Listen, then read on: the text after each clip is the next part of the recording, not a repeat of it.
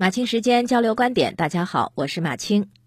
北京市推行了两年多的北京通养老助残卡，形成了数亿条大数据。这个数据显示啊，老年人免费乘坐公交车，不仅没有对年轻人的通勤高峰产生压力，反而有效补充了通勤低谷期的公交运力。因为在很多人的印象当中，老年人起得早，喜欢赶早班车去公园锻炼身体，去菜场买菜，呃，结果呢就造成了与上班族时间冲突，导致公交车早高峰的时候被挤爆，加上还时不时爆出年轻人与老年人因为挤车让座发生的纠纷，就更加加重了公交车这个封闭空间里的年龄矛盾。可是呢，北京的大数据却告诉我们，年龄矛盾是不存在的。通勤人群出行的确有波峰波谷，可是老年人基本是在九点之后出行，和上班族的早高峰没有明显的叠加效应。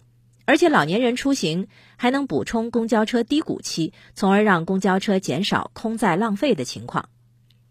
那相关报道基本上都在导语里加了这么一句话。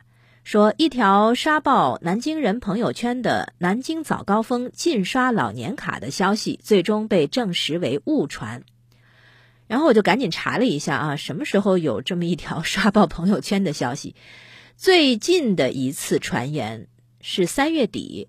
那今年年初，南京市两会上有代表委员提议，能不能将老人免费乘车改成按人头补贴？那不知道今年的传言是不是由此而来？但是去年就有外地的报道罗列各个城市老人出行补贴方式的时候，声称南京禁止早晚高峰刷老年卡。这所谓谣言动动嘴，辟谣跑断腿，大概就是这个意思吧。信息时代不经查证的引用，就很容易造成谣言后浪追前浪，真相死在沙滩上。我呢，实在也没明白，你说这报道北京的交通大数据，为啥非得拿南京来说个事儿，还用了日前？明明是几个月前嘛，我差点就以为传言又来一遍。北京公布这样一份详实的交通大数据，用于说明不同群体的乘车习惯，我觉得还是很有价值的。它可以给交通管理者一个明确的参考，就是不要再用印象。来说事儿，因为印象是很容易产生误会的，呃，可以让管理者更好的提升公共服务，也可以破除那些根深蒂固的刻板印象，就是总总觉得好像是老年人在跟年轻人争夺有限的资源，而这个数据说明公交车太挤，不是因为老年乘客的存在，高峰时老年群体的占比只有百分之十而已，而是因为公共资源供给本身不足。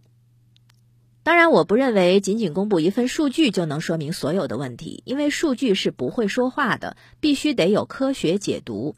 比如说，老人出行没有明显的波峰波谷，大多数老人是在九点之后出行，这是什么原因呢？老人在早高峰出行又是什么原因呢？老人的选择是出于自身的需要呢，还是和北京的城市特点有关？我们有时候会看到网上有人吐槽北京早晚高峰的公交、地铁，看那个流传出来的照片、视频啊，别说老人家了，年轻人如果不是非上班不可，估计也不会硬着头皮往里挤的。我的意思是说，是不是因为挤怕了，所以老人才错峰出门的，而不是因为他们不需要？那么这个数据对别的城市也一定有效吗？或许南京也可以统计一下自个儿的大数据，毕竟现在大数据统计技术上是没什么难度的。这个数据顶多告诉我们公交车太挤不是因为老年乘客，但是没有办法消除隐藏其后的恐老观念。换句话说，老年人在什么时间段坐公交，难道不是他们的权利吗？不应该是需要而定吗？比如说帮忙送孙子孙女儿上学的，赶早上去医院排队的。就算只是去买菜锻炼，那又如何呢？谁规定了早晚高峰的公交车就只准上班上学的人乘坐？难道说人人乘车平等，上班上学的人就更平等不成？年龄歧视最早是在一九六九年的时候，由美国老人学家罗伯特·巴特勒用来描述对老年人的歧视。呃，这个和性别歧视、种族歧视都归纳在同一个模式之下。二零一八年的时候，欧盟有过一个调查，就说是年龄歧视的比例已经和性别歧视差不多了。为什么会有年龄歧视呢？曾经有人类学家指出啊，传统社会当中，父祖辈、年长者那是绝对的权威。祖辈的人把刚出生的孙儿抱在怀里，除了他们往日的生活之外，想不出孙儿们还有什么别的未来。成年人的过去就是每一个新生一代的未来，他们早就为新生一代的生活定下了基调。当社会发展迟缓，整个都是处于封闭的状态，社会的运转都依赖老人向年轻人传递的经验和知识的时候，就是这样的一种状态和模式。但是这样的时代已经过去了。技术更新让老年人变成了年轻人的学生。要知道，这是上世纪六十年代人类学家的观察结论。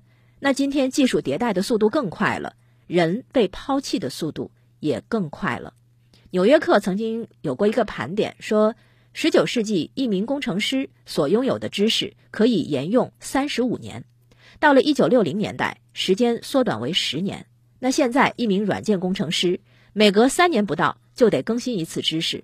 恐怕今天这个速度更快了，所以招聘启事里三十五岁以下这个年龄杠杠正在嘲笑着我们这些还自觉年轻的中年人。人人都会老的，大家都别急。我曾经在公交车上听到两个穿中学校服的女孩在对话中说：“那个二十三岁的老女人如何如何。”那是十几年前，现在说这句话的两个小姑娘早就已经过了他们口中老女人的年纪了。昨天我一个中年同事问一个九零后同事，微信上的定位该怎么发送？我笑他说：“你老了，我们迟早有一天会发现正在被世界抛弃，被新的科技抛弃。不要着急，大家都有这一天。今天抱怨老年人挤公交占了地方的年轻人也不例外。”迟早有一天，你抛向老年人的白眼会被你的孙子被抛回给你。迟早有一天，你会发现你也跟不上新科技新时代了，跟不上你老了之后的那趟公交车。